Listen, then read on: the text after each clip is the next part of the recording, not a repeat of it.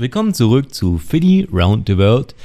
Und jetzt machen wir eine kleine Zeitreise und zwar zum Philipp in der Vergangenheit, der jetzt gerade im Casa de Ciclista in Brasilien im, in Foz de Iguaçu ist. Und ähm, dann kann der Philipp aus der Vergangenheit nämlich ein Live-Interview machen mit der Margret und dem James, die ich damals im Casa de Ciclista ähm, getroffen habe. So, um jetzt dieses Live-Interview zu machen, da muss ich mir jetzt erstmal hier an meinem kleinen Fluxkompensator, den ich jetzt gerade vor mir habe, äh, die Zeit einstellen. Das mache ich jetzt mal. Und hier noch. So, und jetzt schalten wir mal den Fluxkompensator ein.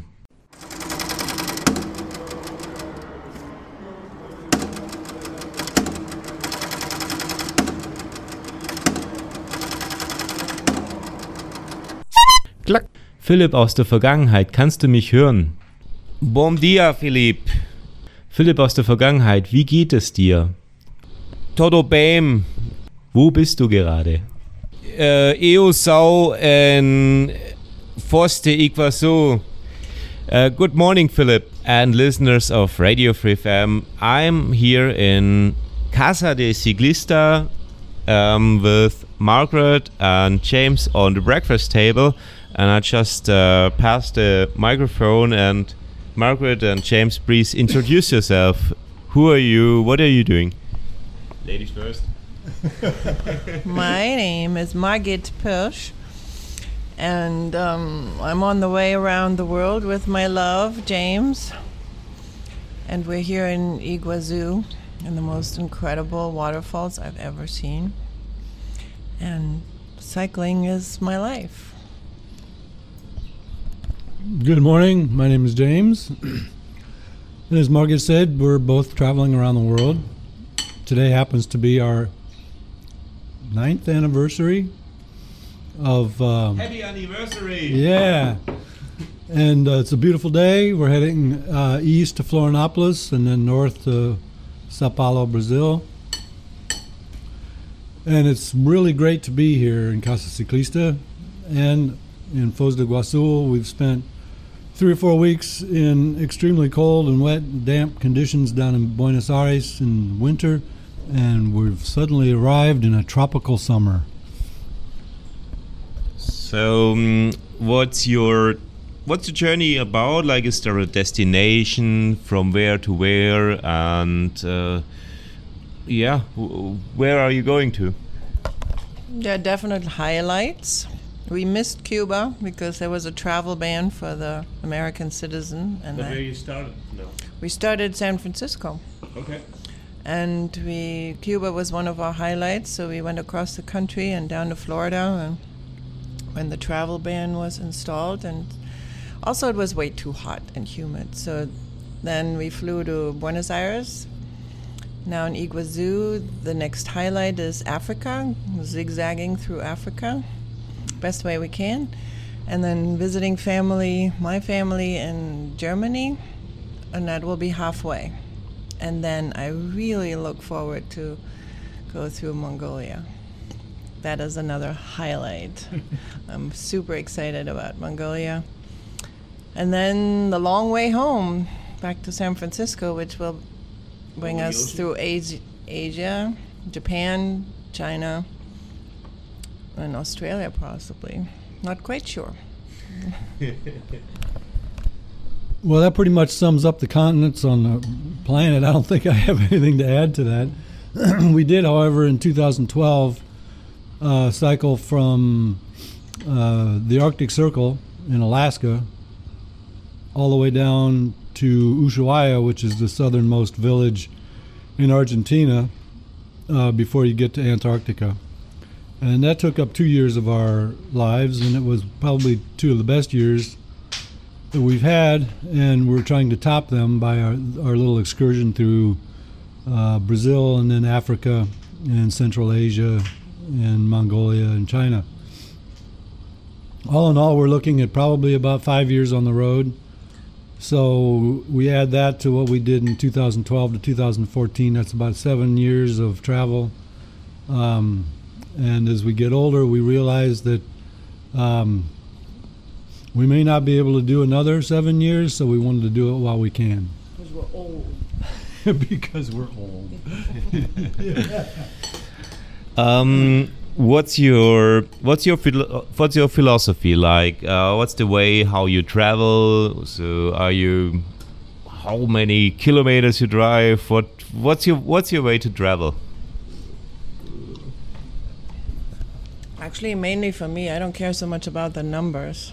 Mm. What I care about is the, connecting with the world, with the different cultures, with the different ways of thinking, of living, of being. And I think it's a plus not to speak the language because, I mean, it's nice to learn them, and I will, and I do my best. But to sensitize yourself, or I'm sensitizing myself to the f- facial features and um, the connection on the human level.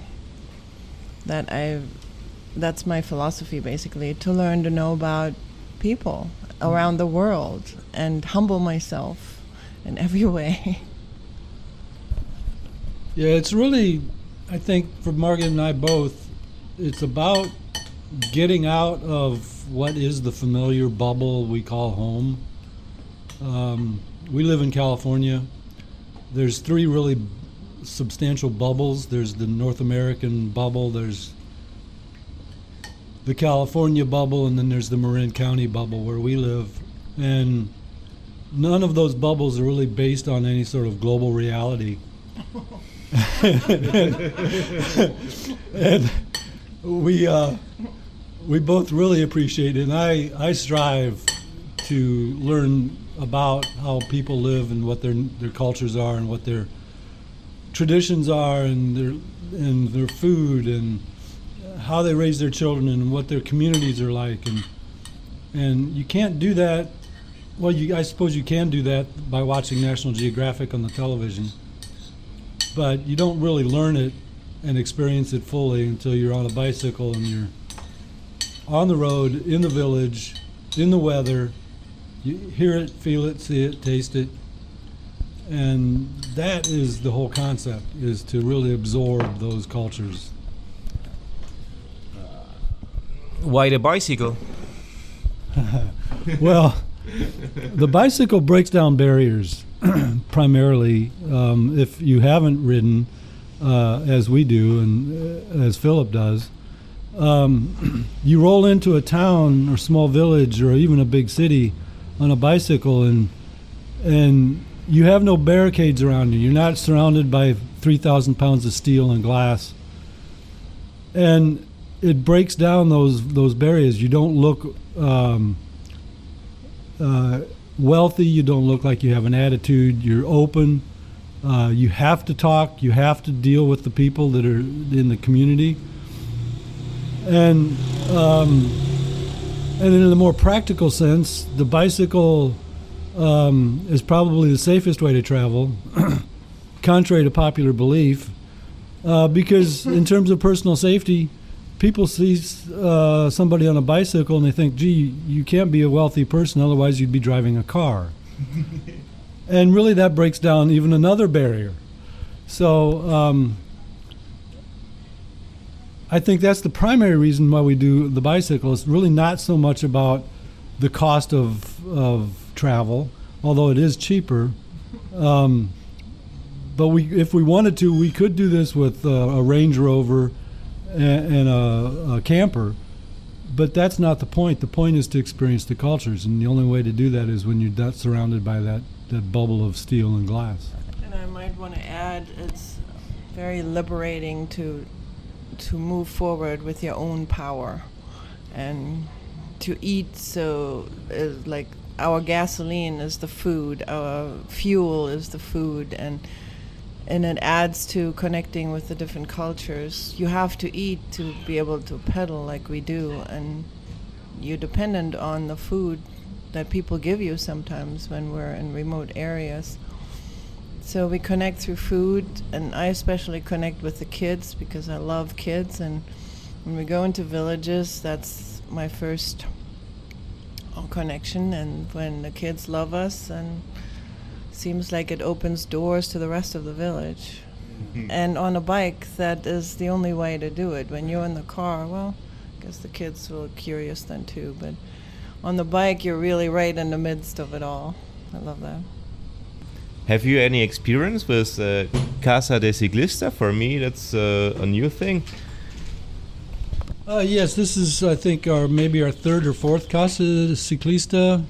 Our first Casa Ciclista experience was in Guadalajara, Mexico, and um, Guadalajara is a city of uh, five million people, and we arrived in that city at about 10 o'clock at night in a rainstorm, and we finally found after about two hours the Casa Ciclista. And when we arrived, Bernardo, the gentleman who was uh, seemingly in charge of the Casa Ciclista, asked us how long we were going to stay. And we said, I said to him, well, maybe four or five days.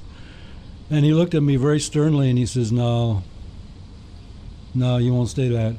And we said, well, maybe two or three days. He said, no, this is Hotel California. You can check out anytime you like, but you can never leave. It would be also a nice song title. Yeah, and as it turns out, we stayed there for six weeks, and he was right. We could not leave. There's something about the mentality and the vibe and the the entire feeling of people in these uh, loosely knit organization of Casa Ciclistas um, that again break down all those barriers. Oh, the water is finished. Coffee is time. So we, I, I, I love to talk with you and to make that interview, and I want to continue it. So I just suggest we make a little song break. What's your favorite song? Um, favorite song for this tour is um, "On the Road Again" by Willie Nelson. Okay, we will listen to uh, On the Road again, and don't touch the dial. We're right back on Radio Free FM.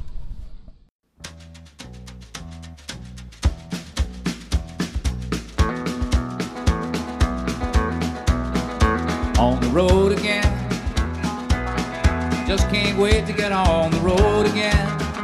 The life I love is making music with my friends, and I can't wait to get on the road again. On the road again, going places that I've never been, seeing things that I may never see again. I can't wait to get on the road again road again. Like a band of gypsies, we go down the highway. We're the best of friends, insisting that the world keep turning our way. And our way is on the road again. Just can't wait to get on the road again. The life I love is making music with my friends. And I can't wait to get on the road again.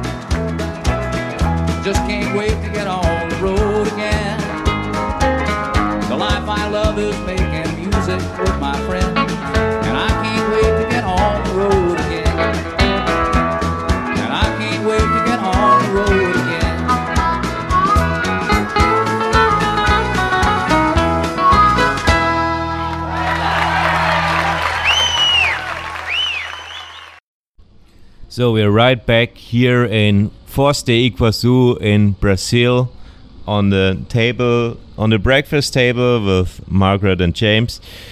Um, what are your favorite I, I won't i won't say like what's your favorite country because you're probably like me there are a lot of favorite countries and it's hard to pick one out so i wanna i wanna um, uh, ask you different like what countries were you for you like dangerous where were the best people and what was the best nature for you uh, who were the best people? What countries had the best people is very difficult because you feel like you're gonna uh, ignore somebody who was really a great culture. But in retrospect, Mexico probably had the most generous, friendly, loving, caring, and fu- very fun people. And Mexico has, uh, at least for us in North America, in, in the United States, has a reputation unduly reser- uh, attained that as a uh, country of, of crime and and poverty, and it's not. It's actually more a, a, first world country than a third world country. We found free Wi-Fi in almost every town square and every village we rode into. You can't even do that in California. So um, the people of of Mexico um, were just outstanding, and we have friends for life there now. And in terms of nature, that's a tough call too. But we spent about eight months above 12,000 feet in the Andes, and Peru, without a doubt, was probably the most amazing landscape that we've Margaret and I are either one. Um, certainly, the Salar de Uyuni, which is the largest salt desert in the planet in Bolivia, was a spectacular landscape. Um, but but um, all in all, the Andes, you know, eight months going south is a long time and it's a long distance. And it was every corner, every curve, every day was something new. And, and that, I think, uh, says a lot. Yeah, Mark, do you want to add something? Um, well, I'm thoroughly impressed with the waterfalls I have to say. I didn't expect them to be that spectacular. they topped my imagination. And yeah, I want to add to that in Mexico, so not surprisingly, but we did find the most generous, open minded, trusting, warm hearted, connected people with each other as a family, but also open minded to meeting strangers that I've ever met. I was very taken by their way of being together. Can I add one more? One little snippet about Mexico. We were, um, I think we were in southern Mexico, rolling into a village on our bikes, a very hot day on Main Street.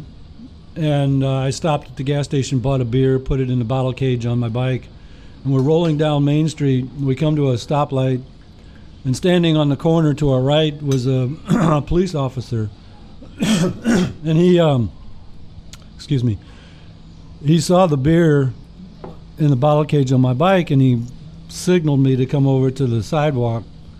So I did, and he said, "Let me see that beer." And I handed him the beer, and then he started asking the same old questions that everybody asks. How much does your bike weigh? Where did you start? How many miles have you gone? Blah, blah, blah, blah, blah. And the light turned green and he handed me the beer back and said, Go ahead. The beer was empty.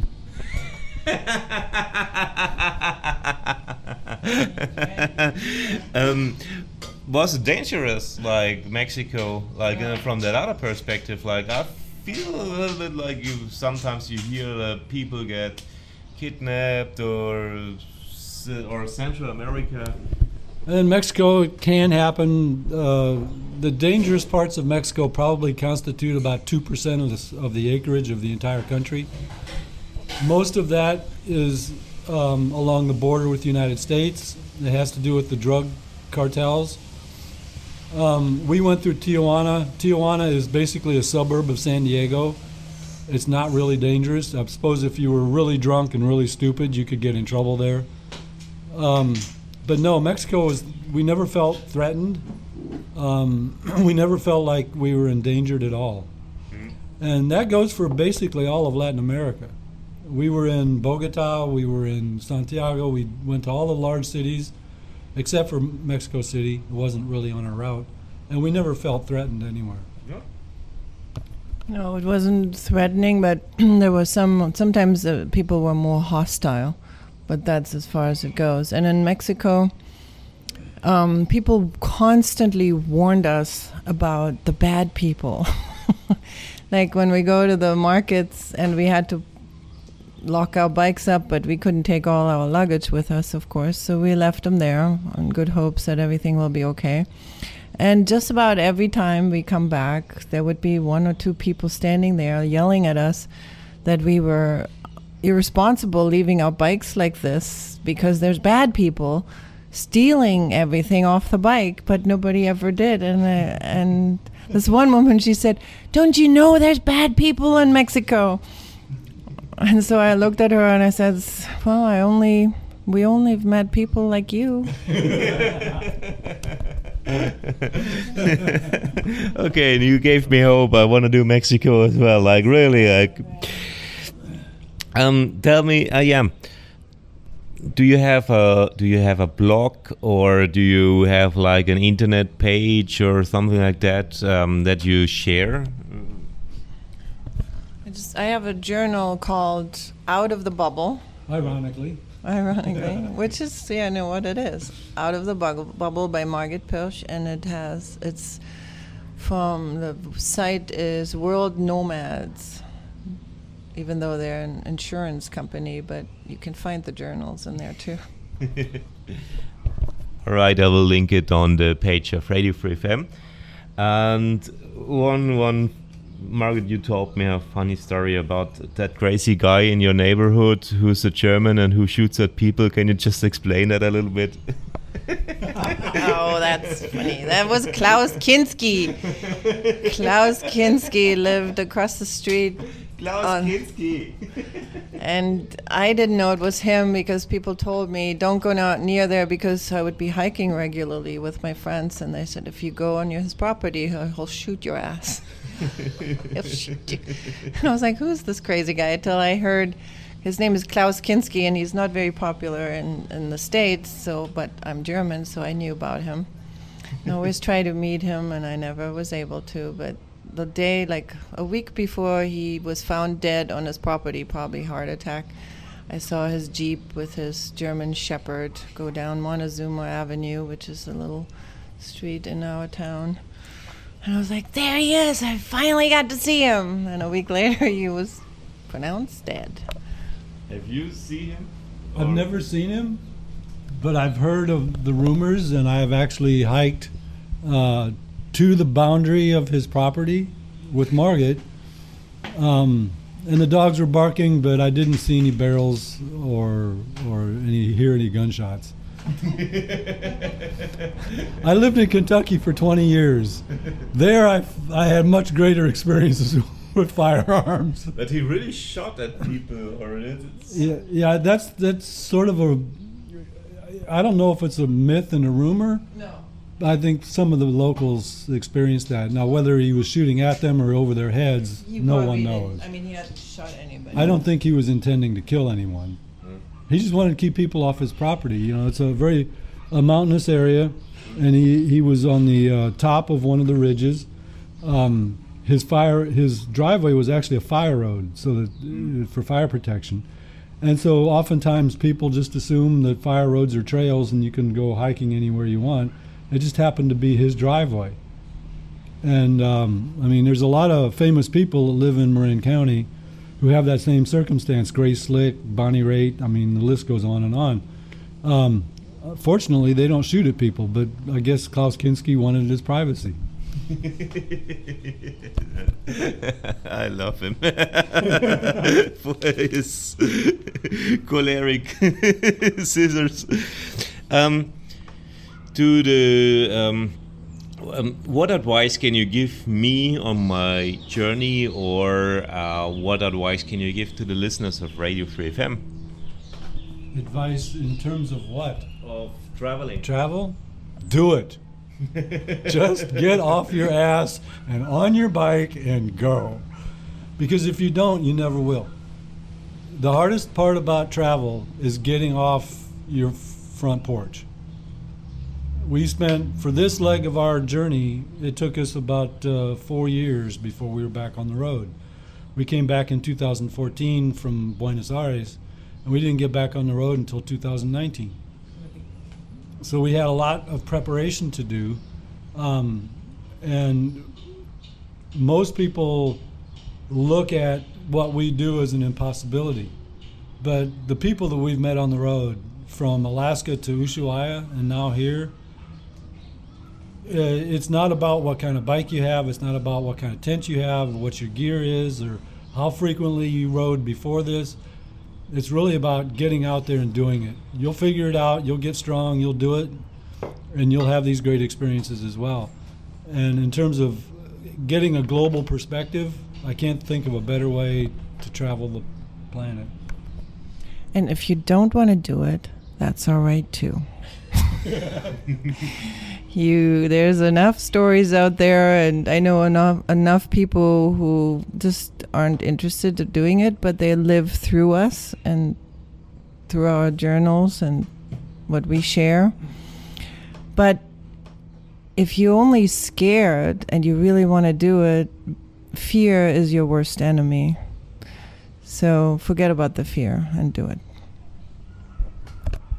We've often told people they don't understand, they can't wrap their heads around from Alaska to Ushuaia. And they go, How do you do that? And we just tell them the simple answer it's like eating an elephant, one bite at a time. True. and what advice can you give me? Um, what advice can I give you? You you know, you're very experienced in traveler. already got a lot of advices. yeah. Only eat dark chocolate. I think uh, don't lose your attitude. Don't lose your attitude and don't step into dog poo on the beach. What's that again? Like, In Brazil, uh, in the summertime, the dogs go to the beach just like everybody else. And the dogs use the beach differently. They crap on the beach.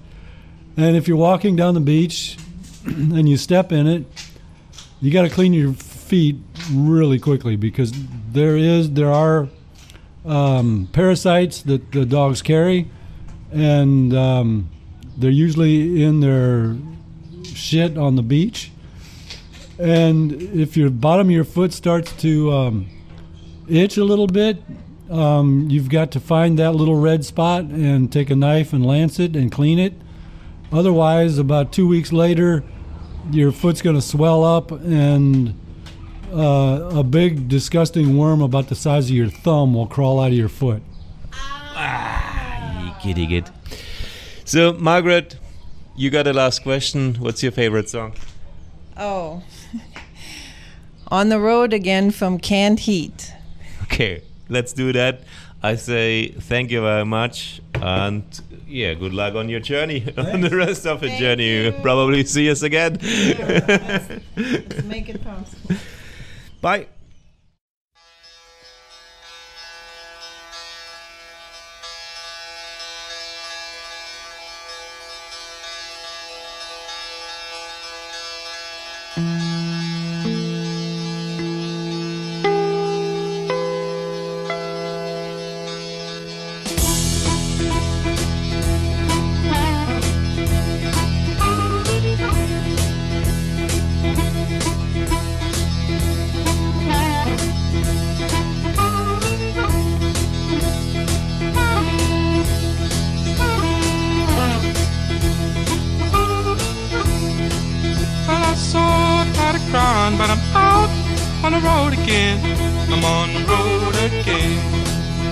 I'm so tired of crying, but I'm out on the road again.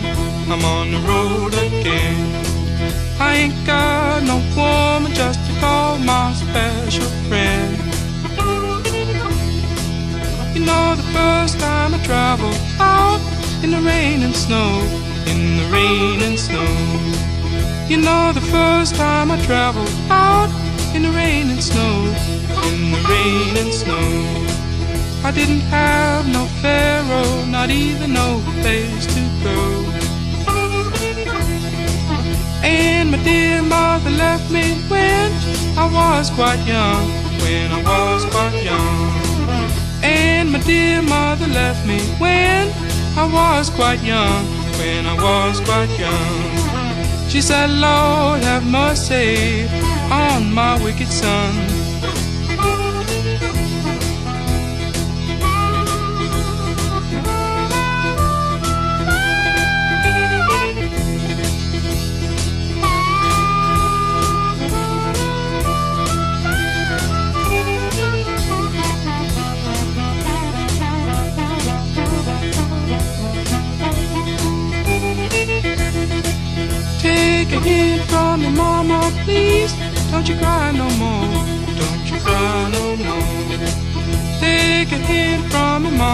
Please. Don't you cry no more. Don't you cry no more. Cause it's soon one morning. Down the road I'm gone. But I ain't going down that long old lonesome road all by myself.